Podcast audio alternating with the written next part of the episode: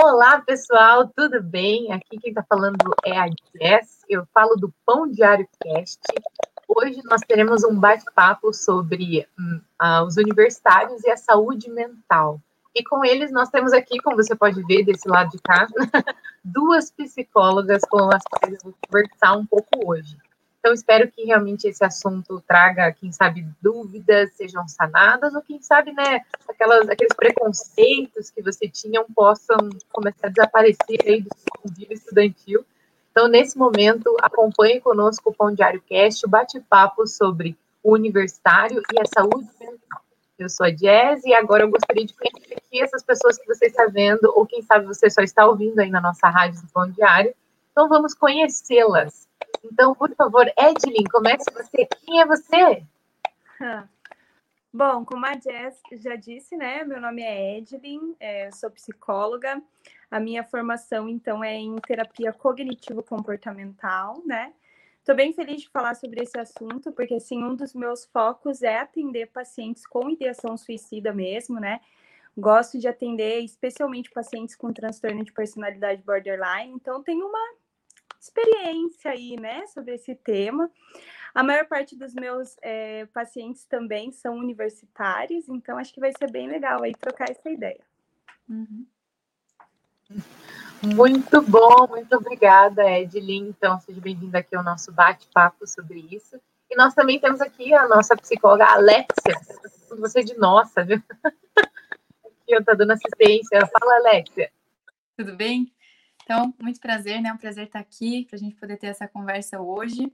Então, né, também me chamo Alexia, sou psicóloga formada pela UFPR, tenho atuado aí na clínica, né? Fiquei um tempo trabalhando um pouquinho até em, em associação com a parte da assistência social do estado do Paraná, mas daí agora saí para me dedicar, dedicar totalmente à clínica. Então, tenho atendido aí, né, diversas demandas. Hoje, atualmente, eu tenho mais o foco em atender mulheres, né, ali jovens, adultas, até indo um pouquinho mais um foco aí para psicologia perinatal, que é com gestantes, né? Trabalhando aí a depressão e, enfim, todas as outras queixas dessa dessa vertente, mas também, né, como a comentou, atendo algumas pessoas que são universitárias, né? A minha a minha experiência como universitária foi um grande desafio assim para mim.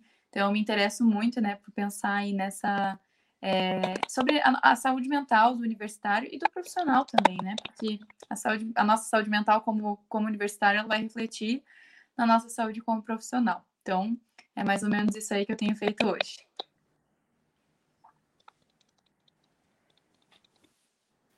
Legal, muito bom saber. Fico muito feliz de né, saber um pouquinho mais a respeito de vocês.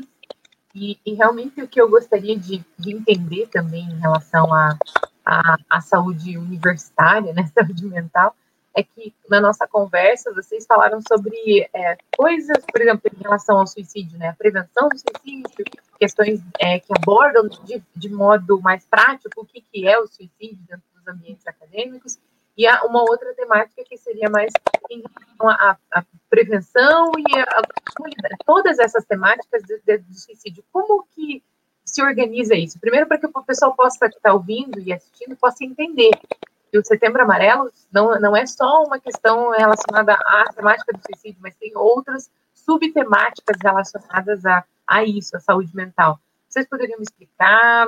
Pode complementar a outra, não tem problema, quero entender completamente essa área. Beleza. Bom, posso começar falando um pouquinho, então, é, eu acho que assim a campanha do Setembro Amarelo é muito importante, né? É, mas eu percebo assim que a gente fala muito sobre suicídio, sobre a prevenção ao suicídio, né? Em setembro, né? É, a gente escuta falar muito sobre isso em setembro. Mas hoje o suicídio é uma das maiores causas de mortes, né? No meio universitário, por exemplo, é a segunda causa de morte né? E a gente pode falar isso no meio global, assim. Então, é, é um assunto delicado, mas que a gente fala só em setembro. Então, a gente tem que trabalhar muito com a prevenção, né? Se, se a gente recebe alguém, assim, se a gente entra em contato com alguém e a pessoa está falando, ah, eu quero me matar, tudo bem, né? Hoje a gente consegue dar um pouco mais de atenção, as pessoas se sentem um pouco mais sensibilizadas, mobilizadas a ajudar essa pessoa. Mas, no geral, essa pessoa passa por várias fases antes disso. Né? E o quanto a depressão ainda tem sido tratada como um tabu ou como uma frescura, como uma besteira, né? Então eu acho que assim, a prevenção ao suicídio, ela parte muito antes de se ouvir falar em suicídio, né? Eu acho que a prevenção ao suicídio, ela envolve aí a promoção, né, do cuidado com a saúde mental como um todo, uhum. sabe? Quando a gente fala de uhum. prevenção, eu acho que a gente fala muito mais do que suicídio, mas a gente fala de depressão, a gente fala de ansiedade, a gente fala de saúde mental, cuidado uhum. com a uhum. saúde mental, né? Uhum, sim, eu acho que essa concordo muito com isso, né? Eu estava pensando aqui enquanto você falava sobre como é importante a gente falar de promoção de saúde mental, né? Como isso já é algo aí que vem como é, uma forma de prevenir, às vezes quase que indiretamente, né? Mas diretamente também é, a questão do suicídio, né? Então, algo que muito me vem à mente também, e eu tenho visto, né, agora que começou setembro, acabo vendo aí mais, assim, um pouco de, de conteúdo sobre isso na internet e tudo mais, e algo que foi muito, assim, é, que, que sempre me faz pensar, né, é que a promoção à saúde mental, ela também não é só exclusiva a questões relacionadas ao, ao nosso psicológico, né, digamos assim, as nossas emoções. Então, promoção de saúde mental é garantir, por exemplo, né, para todo cidadão direitos básicos, né, para o universitário direitos à qualidade de vida, né. Então, por exemplo, ali, você fala, puxa, vamos falar de Setembro Amarelo, é muito importante a gente pensar em outros N aspectos ali, onde essa pessoa mora, o que, que essa pessoa come, né? Que direitos ela tem acesso ou não. Porque senão a gente foca tanto ali na questão ai, da saúde mental e a gente esquece que, né, para a nossa saúde mental, a gente precisa estar tá também ter uma estabilidade e uma segurança, né? Um, essa, essa noção de segurança básica de sobrevivência, né? Que infelizmente a gente sabe que muitas pessoas é, é, têm muitas dificuldades nesse sentido, inclusive dentro da universidade, né? Essa questão aí, por exemplo, quando, é, por causa da pandemia, fecharam os RUs, por exemplo. Né? Quantas pessoas não, não, sabiam, né? Não sabiam o que, o que iam comer ali, né? Dos alunos ali da UFPR voltaram para suas cidades, daí dá uma evasão, a pessoa sai do, do meio universitário. Então, como na verdade tem toda uma, uma dinâmica aí também, né? Que ela é social para além da questão individual, né? De cada indivíduo, que a gente também precisa pensar, né? E como, porque às vezes a gente tem tanta dificuldade, né, em entender, tá, como é que eu vou promover saúde mental, né? Como é que eu vou prevenir o suicídio promovendo saúde mental?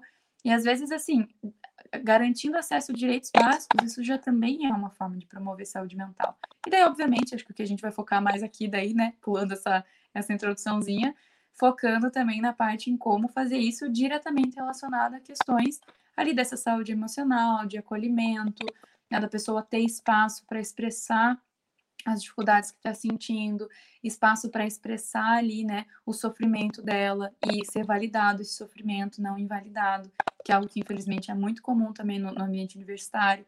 Ah, a faculdade é difícil mesmo, vai sofrer e é isso aí, né? Quase aquele discurso. E ok, não, é, não vai ser fácil, tem momentos que são difíceis, né? E acho que todo mundo aqui que é universitário sabe mas, né, que isso vai, isso não significa que esse sofrimento não deve ser acolhido, que essa pessoa não possa ter apoio, né, porque hoje, infelizmente, depressão e ansiedade são extremamente comuns, e sem contar outros transtornos mentais, né, que tem aí, é, a questão, por exemplo, da bipolaridade, que também tem um índice de suicídio bastante alto, né, então são, são questões aí que são importantes de serem acolhidas, né, mas enfim, vamos, vamos continuar aí, se quiser fazer mais alguma pergunta, Jess.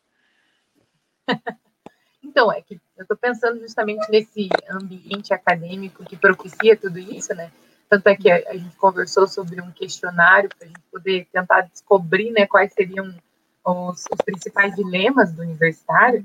Quando eu fiz muitas coisas, é, das quais, na verdade, vocês até comentaram né, em relação a, a, a, essa situação. Nós vivemos num ambiente que a ansiedade é comum. Então, na universidade é só mais um reflexo, mais um ambiente. E se a gente não presta atenção a, a isso e não dá valor, como você falou, aquilo que está sendo vivenciado pelo estudante, não, não banalizar, né? Não banalizar o sofrimento alheio, é, a gente vai olhar e vai sair da universidade banalizando esse sofrimento, entrar no mercado de trabalho, banalizar os próprios e os, os outros E uhum. isso não vai mudar a sociedade, né? Não vai mudar, vai manter todo mundo na moda da, da viver a ansiedade como se fosse tudo bem.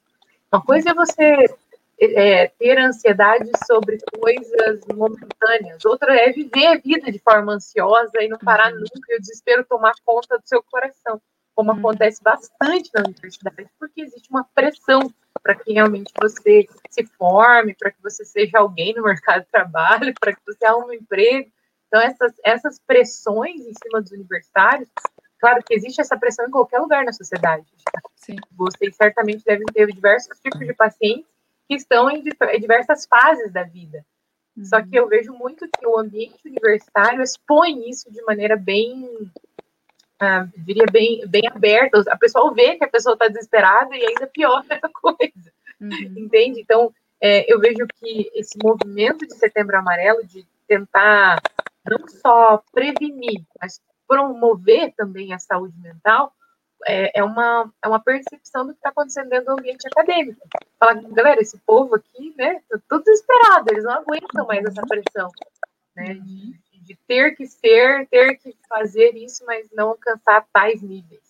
Então, de modo bem introdutório, eu diria que né, prevenção e, né, e promoção de saúde realmente está tá vindo agora, eu não, eu não, sei vocês, mas não era tão comum, é algo da nossa atualidade, né?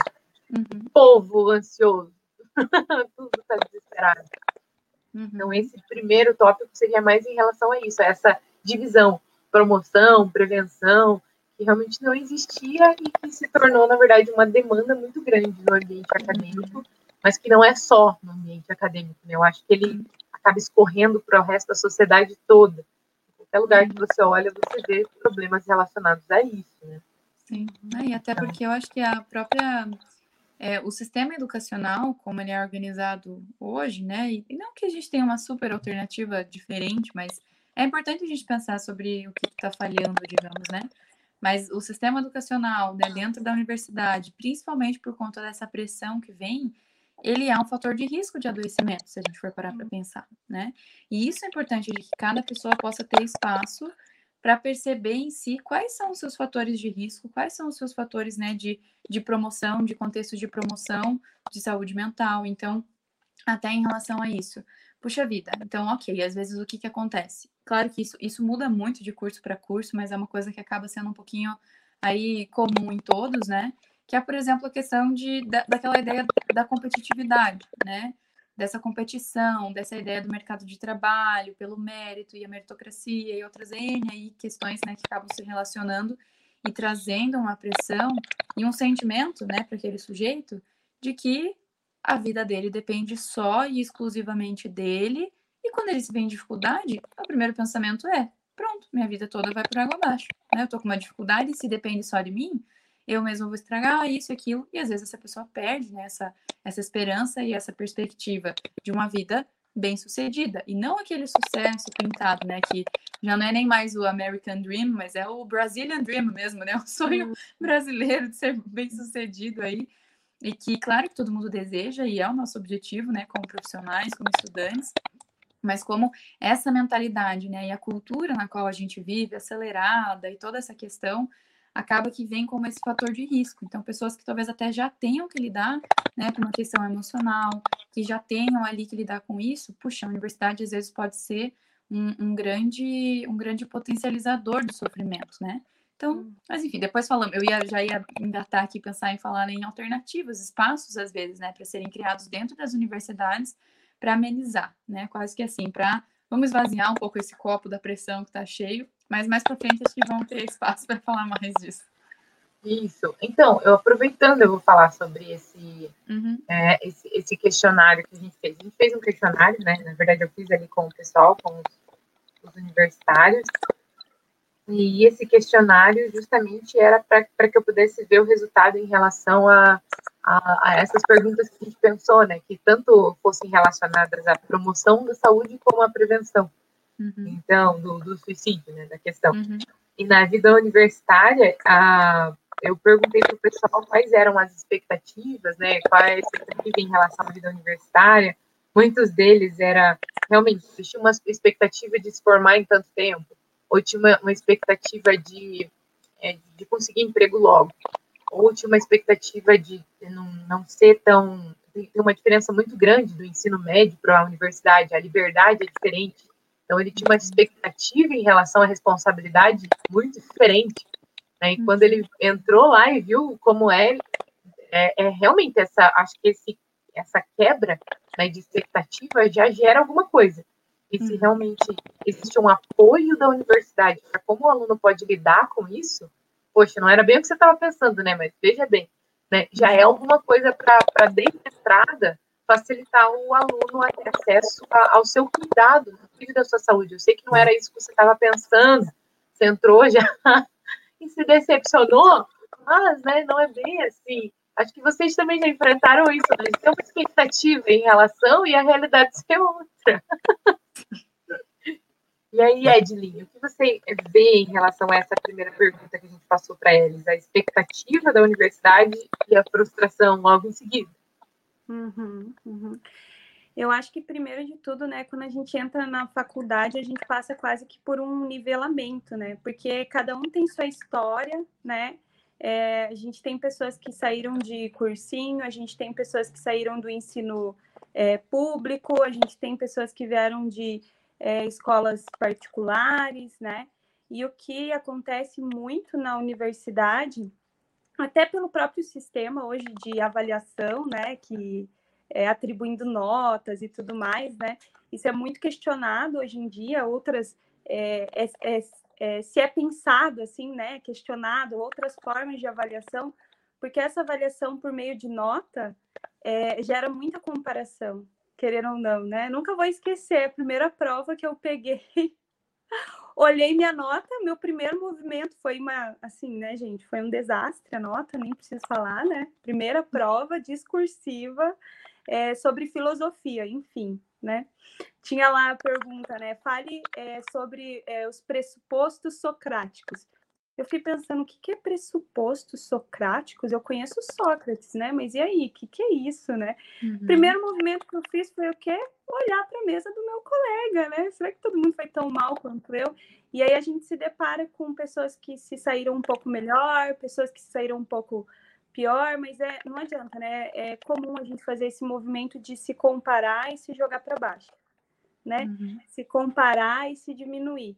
Então, é, eu acho que é, essa é uma das primeiras frustrações, assim, né? A gente chegar lá, cair na universidade e não saber lidar ainda com comparação, né? Não saber lidar com críticas muitas vezes, é, enfim, não saber lidar com a autonomia que a gente tem até na universidade, com todas as expectativas de familiares, de amigos, com a nossa própria expectativa, né?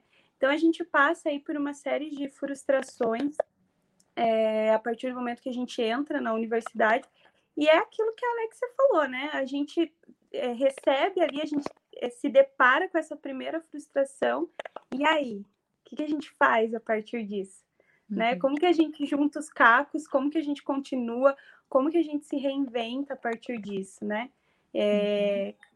Claro, cada um tem suas dificuldades, mas a pessoa que entra com um prejuízo já na saúde mental, que às vezes já tem assim é, depressão ou já tem um histórico de ansiedade, com certeza vai enfrentar talvez desafios maiores, né? Porque a universidade vai se tornar um gatilho.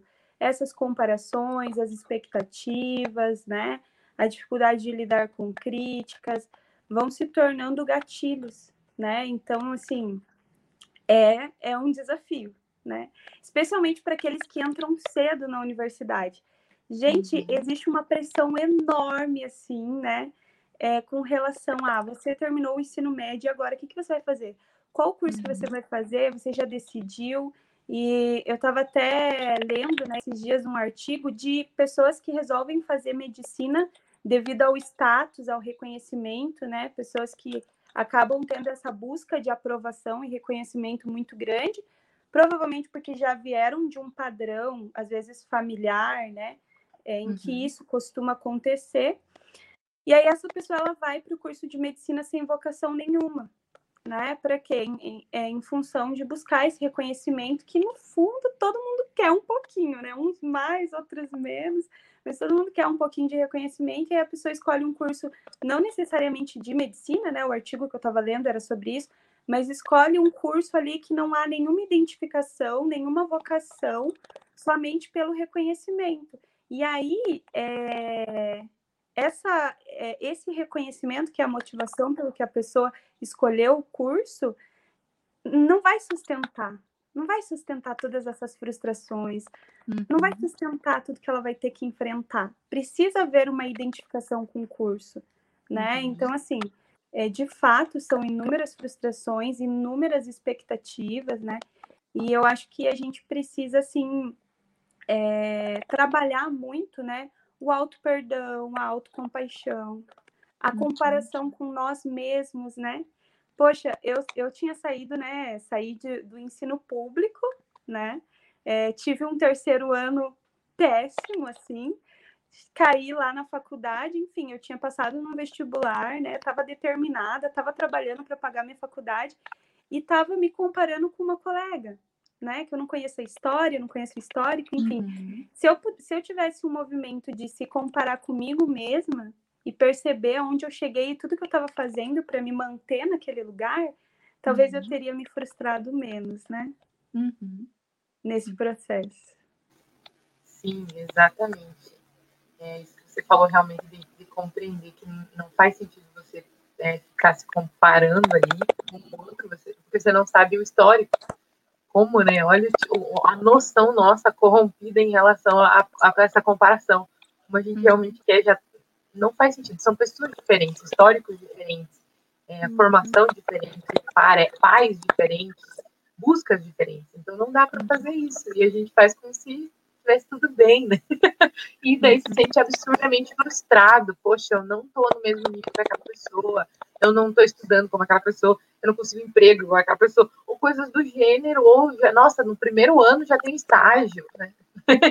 um absurdo. Mas, né, nesse sentido de, poxa, olha o tipo de comparação que eu tô, olha o que eu tô fazendo comigo.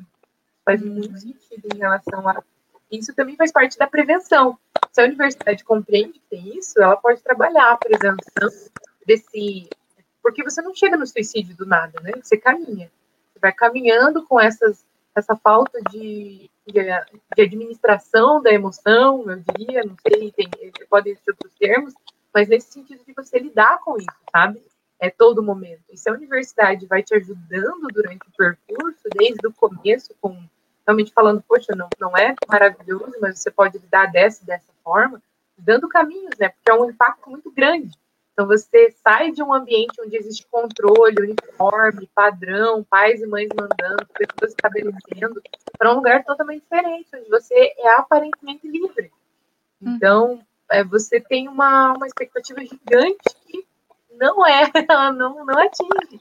Então, não, não é aquilo. Então, realmente, a, pra, ao meu ver, a prevenção, né, como muitos estão responderam aqui, seria realmente é, que a universidade, é, e também muitos responderam que alguns grupos, né, tanto das universidades, alguns grupos cristãos, outros grupos de apoio, começaram realmente a perceber que existiam os alunos que tinham essa crise já no início.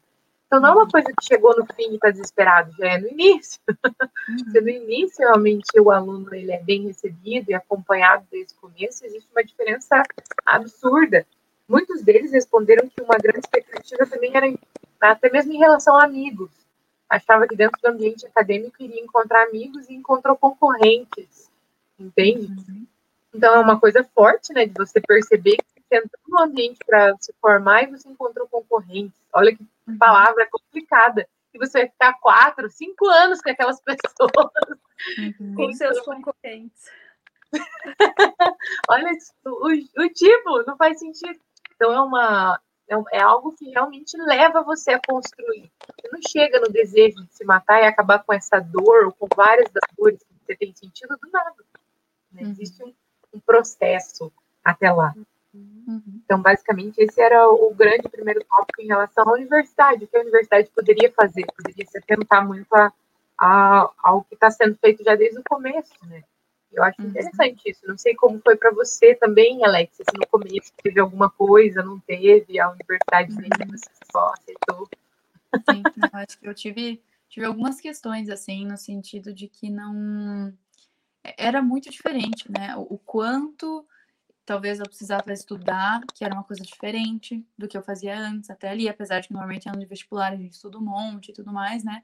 Mas era, era algo muito novo para mim, né? Então eu lembro que no começo ali tinha matérias que eu penava super ali e sofria mais, e, e, daí era esse sentimento esquisito. Graças a Deus eu me dei muito bem no sentido de ter pessoas ali que eu já até conhecia um pouco e me firmar muito bem nessa questão de amizades, porque acho que isso realmente faz.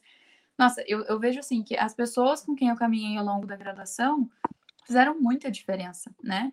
E aí que a gente pensa, porque se na nossa sala de aula a gente olha ao redor e tem só concorrente, tem só gente que você não consegue confiar, a importância que tem fazer um grupo universitário distinto desse grupo de alunos que você está sentado todo santo dia vendo.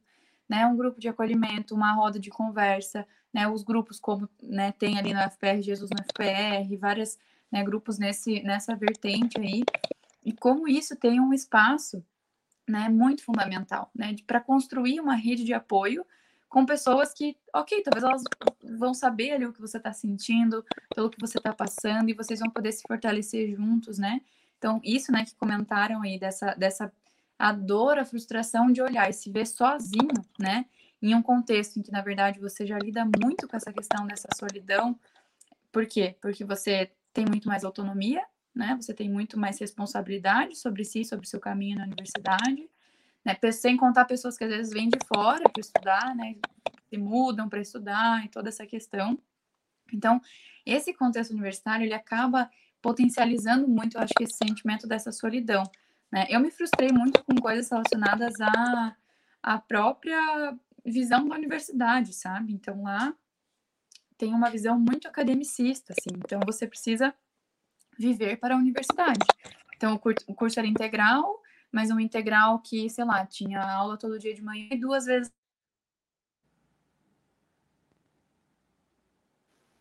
uma travada? Deu, deu uma travadinha. Travou? Voltou? Voltou. Voltou. Né? Ah, beleza. É, então, eu estava falando da questão de como o curso, né, é um integral ali, mas aquele integral que tem aula todo dia de manhã, daí um dia, dois, é dois dias à tarde.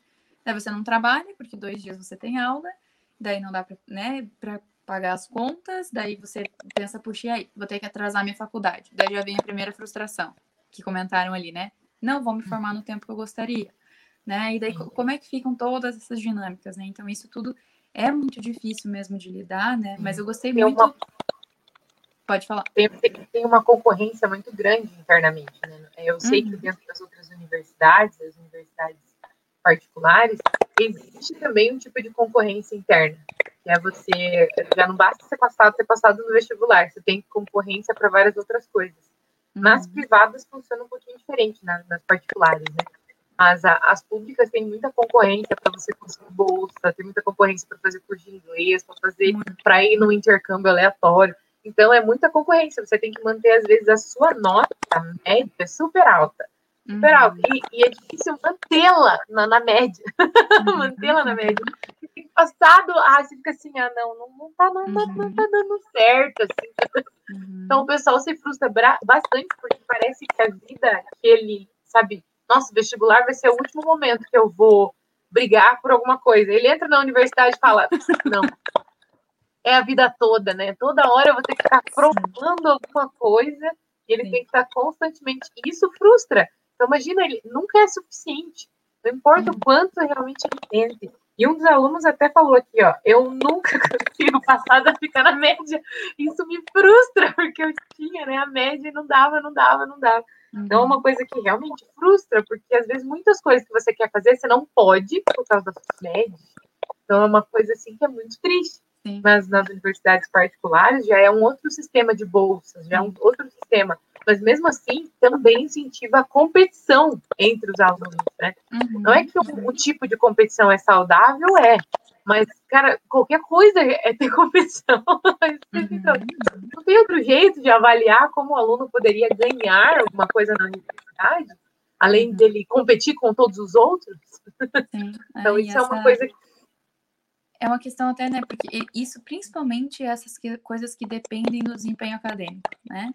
Ah, depende do seu desempenho acadêmico conquistar, conquistar tal, tal. Como se o desempenho acadêmico dependesse só dele mesmo, né? Uhum. Como se o fato de a pessoa às vezes estar adoecida não vai influenciar o desempenho acadêmico dela, o fato dela ter né, acesso ali a, a, a tempo hábil para estudar, né? Às vezes a pessoa trabalha, estuda, faz outras N coisas, tem família, né? A gente está falando aqui, na regra geral, na nossa sociedade, acaba que a gente chega jovem ali, né, na universidade, mas e pessoas um pouco mais velhas também, que resolvem fazer uma graduação, e daí se vem ali, né, não, como é que eu vou conciliar? E daí tratar esse desempenho acadêmico, né, como se ele fosse só ele nele mesmo, né, sem contar que todo o resto da vida vai influenciar nesse desempenho acadêmico, inclusive às vezes qualidade do professor que está dando a aula, é, interação ali dentro da graduação, né, o quanto esse aluno consegue pegar o ritmo das coisas. Então é, é muito difícil mesmo, né, porque coloca sobre algo um peso que ele é multi, multifacetado, assim, né, tem outras coisas que estão ali. Não, mas é disso que depende, né, e o resto que está relacionado a isso, cada um se vira, né, e aumenta de novo essa solidão, esse sentimento de desamparo, são coisas muito comuns também aparecerem é, em pessoas que têm queixa de ideação suicida, né? Uhum. Exatamente. E você, Edilin, agora eu tenho outras perguntas aqui em relação até mesmo que foi mandado para que eles pudessem responder, né? Que frustração da universidade temos bastante. temos muita, muita frustração. Mas é, com essas frustrações, eu acho que já é possível pensar em estratégias que a universidade poderia trabalhar, né? mas ainda existe em relação a, tá, não tem mais jeito, não deu para fazer nada em relação a isso, não tem mais como realmente promover saúde mental, digamos que estamos num caos, né? Tá na situação horrível. Então, como, né, a, a, não tem como prevenir, desculpa, não tem como prevenir isso agora, já era, já tá lá, tá todo mundo numa situação de desespero constante, principalmente depois de 2020, o que ninguém aguenta mais aula online. Então, o que fazer? Então, Edlin, como ajudar o povo nesse momento? Existe alguma forma de, de quem sabe, tirá-los né, desse desespero? Porque, né, já que a universidade, nesse tempo, não digo que ela não pode fazer, ela pode, mas nesse momento ela não tem feito grande diferença, né, até mesmo né, na forma de avaliação dos alunos. Né? Uhum. É, eu acho que assim, né? Quando eu, eu atendo um paciente que tem ideação suicida, a primeira coisa que eu faço é me certificar que na hora que ele preencheu o cadastro, a fichinha, né, é, ele colocou um contato de uma pessoa, né? Ele preencheu ali o contato de alguma outra pessoa que ele confia e que eu possa é, enviar uma mensagem, ligar para falar sobre ele, né? É, eu sempre trabalho assim com pacientes que chegam com ideação suicida, eu sempre tento é, trabalhar com a rede de apoio, né? A rede de apoio, ela proporciona, assim, o que, que é, né? Rede de apoio. A rede de apoio nada mais é do que as pessoas que você convive, confia e se identifica, né? Esse é um fator, assim, muito importante na promoção da saúde mental, na prevenção do suicídio. Rede de apoio, sabe? Tanto que se eu atendo pacientes que é, tem um padrão de isolamento social, a primeira coisa que eu vou trabalhar é vamos, vamos dar um jeito de lidar com esse isolamento social, né? Vamos resolver essa parada aí. É muito importante assim que as pessoas tenham rede de apoio, né? A rede de apoio proporciona um senso de pertencimento, uhum. um senso de valor, né? A partir de palavras de afirmação de uma rede de apoio, a gente é, acaba internalizando um senso de autoconfiança, de autocompetência, né? Então, a rede de apoio é extremamente importante, sabe? Então, se eu pudesse é, dar um recado, assim, para as universidades, ou dar um recado, né, para pessoas que trabalham dentro da, das universidades, assim, com é, promoção da saúde mental, seria para criar grupos, sabe? Grupos onde gere identificação, por isso que a competitividade, assim, dentro das universidades, a comparação se torna é, um fator muito negativo na promoção da saúde mental, porque a comparação e a competitividade gera é, um afastamento entre as pessoas, né? Uhum. Uma dificuldade de se identificar, e isso acaba contribuindo aí para o agravamento é, dos problemas relacionados à saúde mental, né? Porque qual que é o objetivo da comparação? No geral, eu tento me comparar pro, com o outro a partir de um olhar negativo. Então, por que, que eu olhei a nota da minha colega? Para ver se ela tinha tirado uma nota menor do que a minha, para eu poder me sentir um pouco melhor, um pouco mais competente. Uhum. Então, a gente já olha para o colega com um olhar negativo, isso já gera uma sensação de que você é rival, uma certa rivalidade, um afastamento, né? E aí, ao invés de você promover saúde, senso de pertencimento, pensa que delícia uma turma unida, em que você fala, nossa, eu, eu gosto de fazer parte dessa turma, né? Uhum. Que delícia se, se a gente pudesse olhar a apresentação de um colega e admirar, né? E, uhum. e começar, assim, a celebrar as conquistas daquele colega que antes gaguejava muito quando ia falar em público, mas que passou a falar bem, né? Uhum. Mas a gente já tem um olhar do tipo, um olhar um pouco mais negativo por conta da comparação, para se sentir um pouco mais competente. Então, uhum. se o uhum. colega é, gagueja, a gente fala lá, ó, tá gaguejando, olha lá o problema. A gente não consegue celebrar com esse colega, né? Uhum. Então, eu acho que um fator muito importante é a rede de apoio, né? É você, é, até quero deixar um recado aí, né? Se você tá, tá aí me ouvindo e tá tendo dificuldade na universidade, tá passando por um momento de ansiedade, de depressão, procure pessoas, né? Procure uhum. pessoas para conversar, procure pessoas para explicar o que está acontecendo com você, pessoas que uhum. você se identifica, sabe? Pessoas para não só te dar apoio nesse momento, mas para você se tornar um suporte para essa, essa pessoa em momentos futuros, né? Eu acho que assim essa era essa seria a minha principal recomendação. Eu acho que pessoas ainda é o nosso maior instrumento de promoção de saúde mental. A gente trabalha muito uhum. com hobbies, né? A gente trabalha muito com é, questão de autonomia, a gente uhum. trabalha muito com é, identidade, né? Autoestima, para que a pessoa se sinta um pouco mais é, sólida para enfrentar aí as dificuldades do dia a dia, as dificuldades na universidade, mas uhum. o, o meu principal aliado na clínica para trabalhar com a promoção e a prevenção de saúde mental ainda são as pessoas. Uhum. Né? Sim, exatamente. Muito bom, muito bem colocado.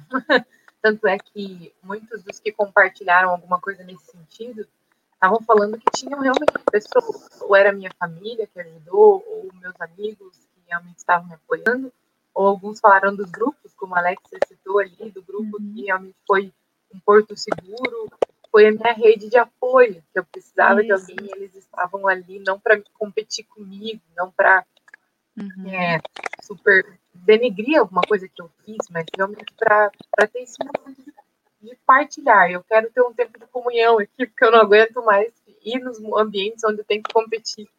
Né? Então, uhum. realmente isso faz todo sentido. Então, para promoção, para prevenção. E agora, indo de maneira mais direta, gostaria de falar um pouquinho mais sobre, de fato, o suicídio. Porque existem várias coisas que podem, podem nos levar até o suicídio. Eu gostaria de entender melhor o que poderia levar até o suicídio. Uma delas, né, que a gente conversou, também teve nas caixinhas, foi é, a, a questão do burnout, de você uhum. né, se entupir de coisas e ter um momento que você não aguenta mais. Você se nega tanto, se nega tanto, que vai ter um momento que as coisas vão explodir você não vai saber o que fazer. Você uhum. nunca fez nada em relação a isso. Então, a prevenção não foi feita, a promoção não, não foi dada atenção a isso, você uhum. passou pelo burnout e chegou lá no suicídio uhum. de fato. Como, como a gente lida com isso? Como, o que vocês teriam a dizer a respeito do suicídio de fato? Uhum. Acho que eu vou só engatar um pouquinho nessa questão do burnout, né? Que é algo que a gente tinha conversado na nossa conversa até anterior à live, né?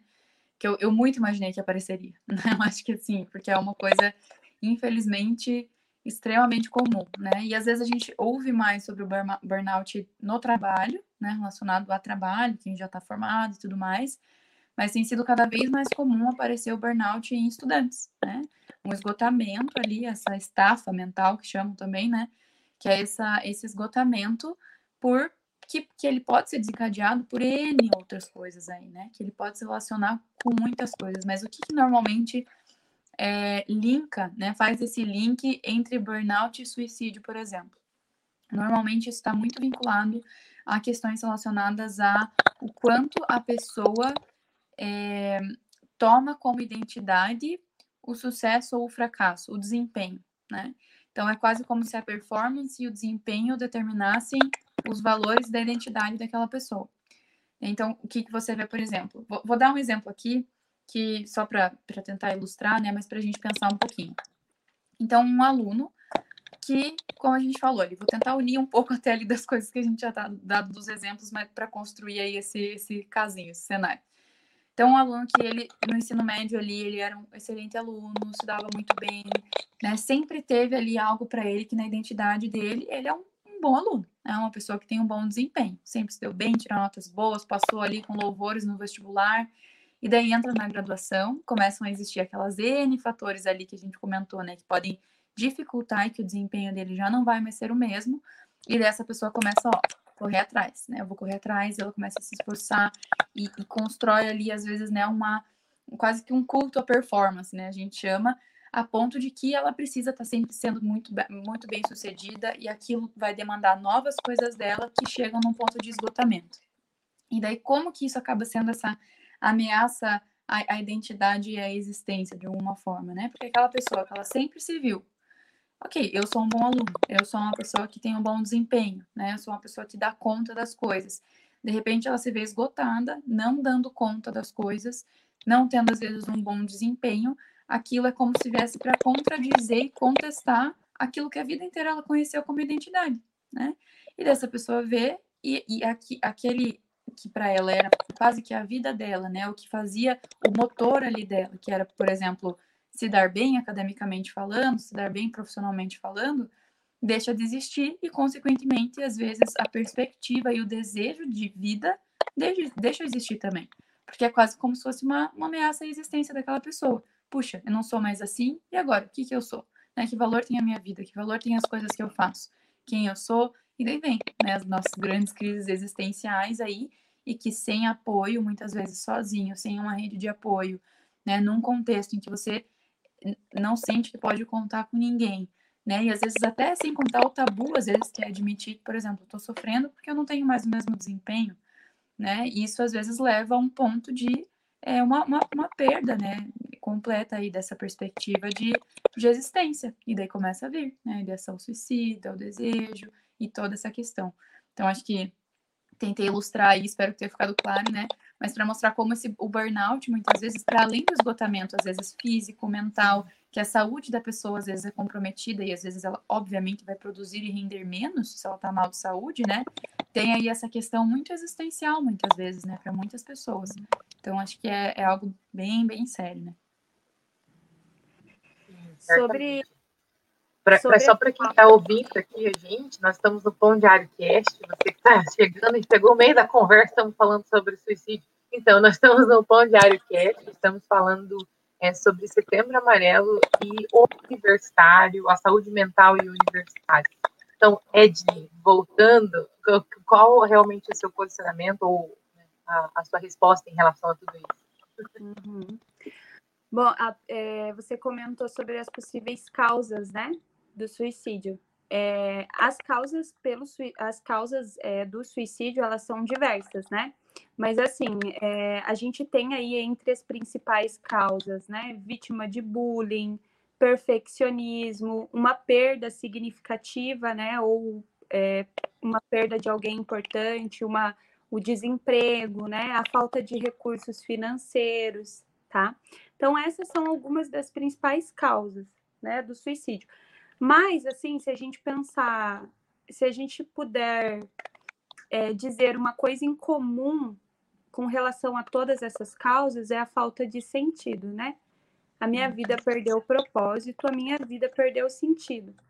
E por que que isso acontece, né? No geral, ou porque a pessoa veio de uma família muito disfuncional, então ela tá com todas as áreas dela, todas as áreas da vida é, desorganizada, tá? Então ela tá com prejuízo em todas as áreas da vida dela, porque se ela tá, se ela perdeu o sentido, se não tem nada na vida dela que traga um pouco de esperança, significa que ela está com prejuízo em todas as áreas da vida, tá? Uhum. É, ou essa pessoa ela considera uma pessoa ou uma área da vida como se fosse a vida dela, né? Uhum. Então, assim, é bem o que a Alexia falou, eu acho que no meio universitário a gente pode pensar muito isso, né? Que a, essa pessoa, ela tá. A gente tem aí diversas áreas da vida, né? A gente tem a área espiritual, é, relacionamentos, uhum. né? A gente tem a família, desempenho acadêmico, profissional, enfim. São aí uhum. em torno, eu tenho assim, eu trabalho com em torno de 12 áreas da vida, né? Então, assim, às vezes eu faço um tipo um gráfico de pizza assim com os uhum. meus pacientes e peço para eles darem uma nota para cada área da uhum. vida, né, específica. E daí a gente percebe um desequilíbrio significativo. Acho que até uhum. por conta da nossa cultura, né, essa questão do capitalismo, da competitividade, uhum. muitas vezes a pessoa considera o desempenho dela no trabalho, na faculdade, a própria vida dela. E aí, uhum. quando esse desempenho é ruim, a vida acabou, né? Uhum. Então, assim, eu acho que a gente precisa entender, né, que nós temos muitas coisas para investir além da academia, além da faculdade, né? Porque assim, eu consigo, né? Se eu estudar muito, me dedicar, pode ser que eu consiga atingir um padrão elevado e alcançar notas muito altas. Uhum. Mas o que que isso vai custar? Quais áreas da minha vida eu vou sacrificar para que uhum. isso aconteça? Isso vai ser melhor ou pior para mim? Porque assim, uhum. eu posso carregar muito peso, mas eu carrego por pouco tempo, né? Eu me canso rápido. Uhum. É, enfim, poderia falar mais sobre isso, mas é, uhum. não sei se você não, tem mais perguntas aí, é, Jess, senão... Não, já, já, vamos, já, vamos caminhar então para o final aqui, que eu quero uhum. ouvir vocês em, em, relação a isso. Visto né, tudo isso aqui que nós entendemos, né, tanto na, na, relação à prevenção, promoção, e até mesmo falando diretamente sobre suicídio, quando passou todas aquelas perguntas ali que eu enviei para os universitários, realmente a pergunta que mais teve muita participação, assim, da parte de todos eles, foi em relação ao cansaço, quantos já estão cansados ou quantos estão exaustos nível assim de não uhum. aguentar mais, que chega a, a, a quem sabe para o burnout, então realmente a resposta foi sim, sim, sim, sim, sim, eu não aguento mais. Então, realmente o que você falou, eles é, é, é, organizar a vida nessa pizza, né, que você comentou, é, realmente é você pensar, poxa, será que eu não estou dando vazão demais a isso? E daí outra área eu não estou dando?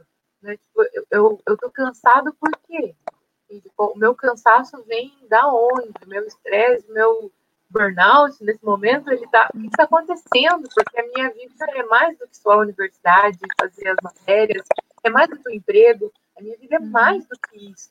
Então, cadê o resto né, da minha vida?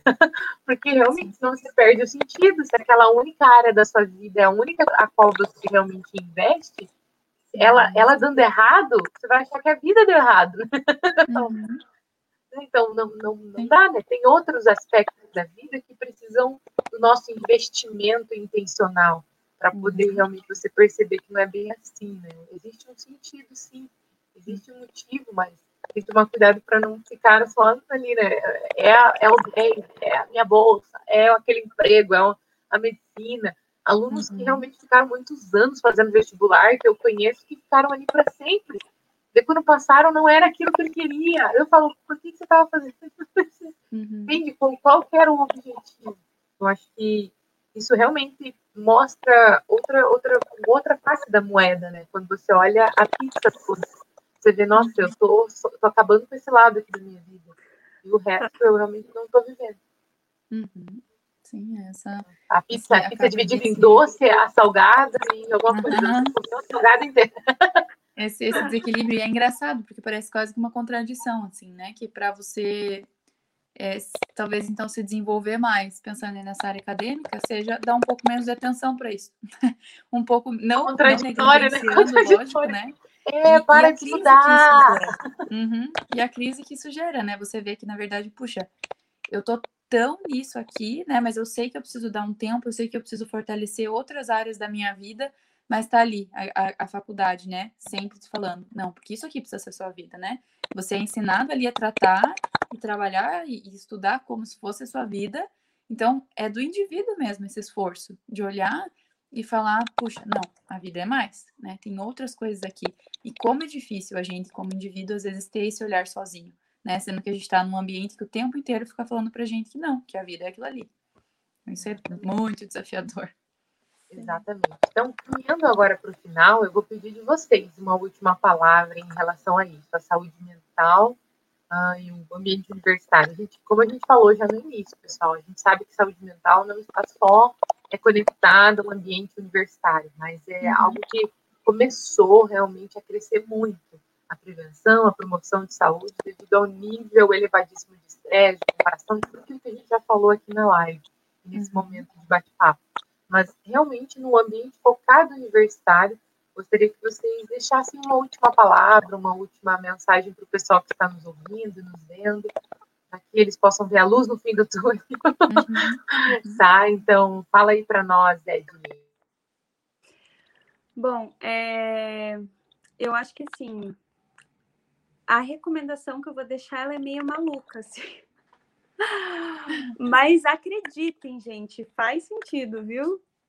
É, eu acho que a recomendação é seja mais criança feliz, sabe? A recomendação que eu quero deixar sejam mais criança feliz. Todo mundo é muito comum, né, esse conceito de criança interior, e, e isso está muito ligado a, nossas emoções, a nossa espontaneidade, sabe? Então, assim, é, tem até um, um, vídeo, se vocês não viram ainda, procurem no YouTube, que é o é, Crianças com Marshmallow. Se vocês colocarem assim, o, experimento uhum. do marshmallow, vocês vão encontrar, né? é, que funciona da seguinte forma: a, é deixada uma criança numa sala com marshmallow, né? E aí a, a, a pessoa olha para a criança e fala: se você não comer esse marshmallow, quando eu voltar eu te dou dois marshmallows. E a criança, ela não tem muito um autocontrole, assim, né, gente? Ai, meu Deus. Peraí deixa eu tirar o cabelo do olho, senão não vou conseguir falar. Mas assim, a criança ela não tem muito autocontrole, né? A criança ela é, ela é impulsiva, ela é espontânea. E aí, o que, que a criança faz? Ela pega aquele marshmallow, ela cheira, ela dá uma lambidinha, ela come de um lado e vira do outro marshmallow para as pessoas não verem, né? Mas enfim, o vídeo é divertidíssimo. ela vira de ladinho dá uma lambidinha e coloca no lugar. Mas assim, no geral, as crianças enfiam o marshmallow inteiro na boca porque elas não conseguem se controlar, né?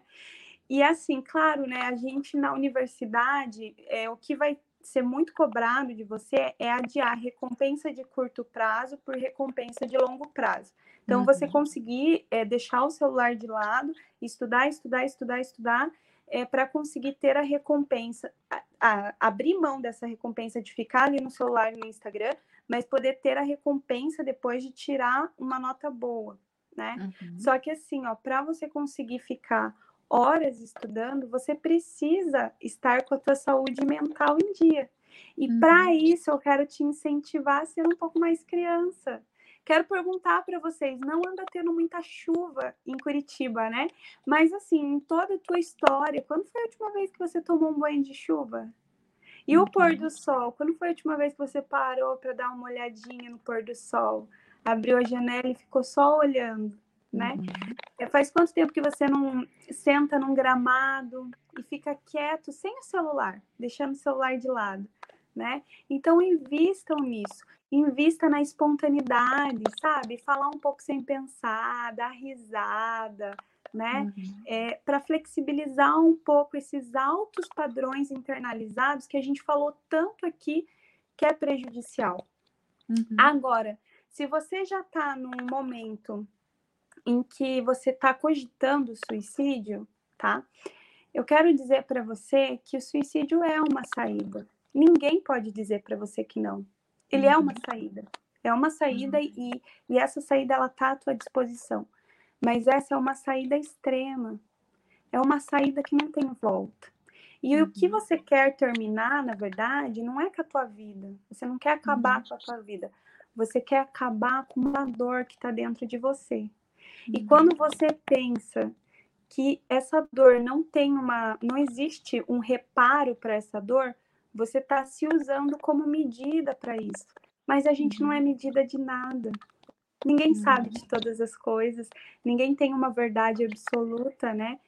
Todas as pessoas se enganam em algum momento.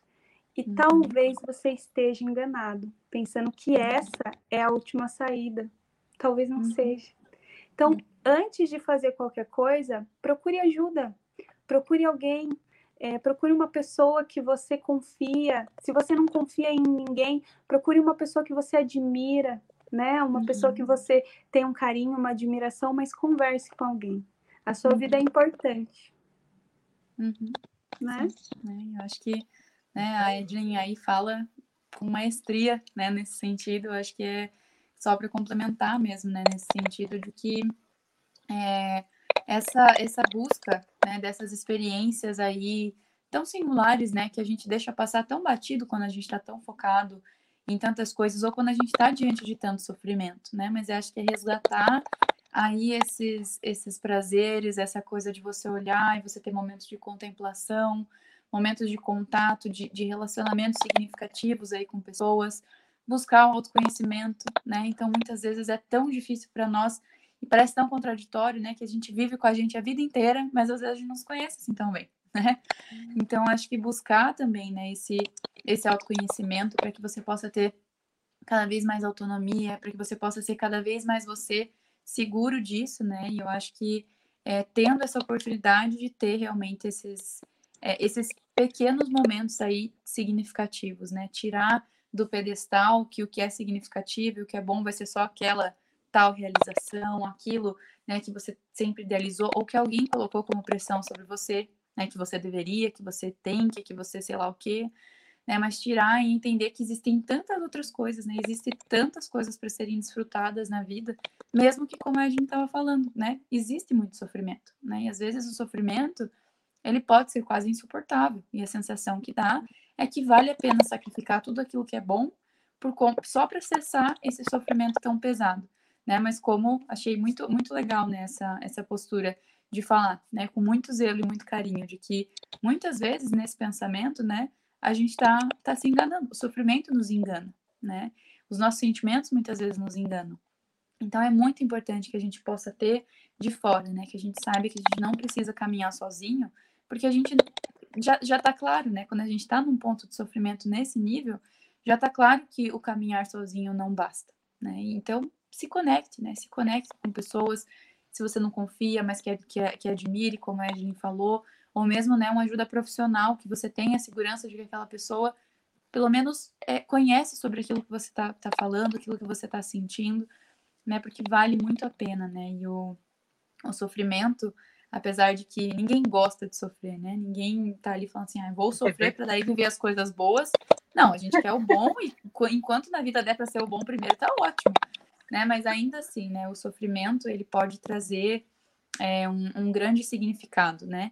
uma, uma, uma, uma grande reconexão ali, né? A gente se defrontar com a possibilidade do fim da nossa vida, né? Por mais que por um momento isso pareça um alívio, né? Isso também serve para nos lembrar de que existe uma vida a ser vivida, né? Existem coisas que podem nos conectar com essa vida. Então, né? Respira, busca ajuda, não precisa estar sozinho nisso, né? Por mais que os sentimentos às vezes façam parecer que sim, ou que você não merece uma ajuda, mas você merece, né? Nesse sentido, realmente, você não é o seu, o seu próprio padrão aí, né? Não é você quem vai estabelecer essas verdades.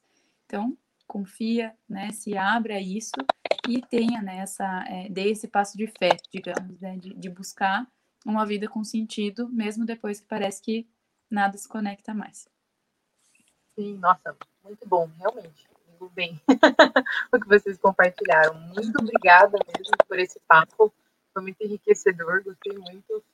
Foi muito legal fazer pesquisa também com os alunos e ver as respostas, o que eles olham né, para toda essa situação. E realmente, muito obrigada, Alexia, muito obrigada, Edwin, por esse tempo. E também agradeço quem estiver ouvindo, assistindo a gente nesse dia. Realmente foi um, um papo muito enriquecedor.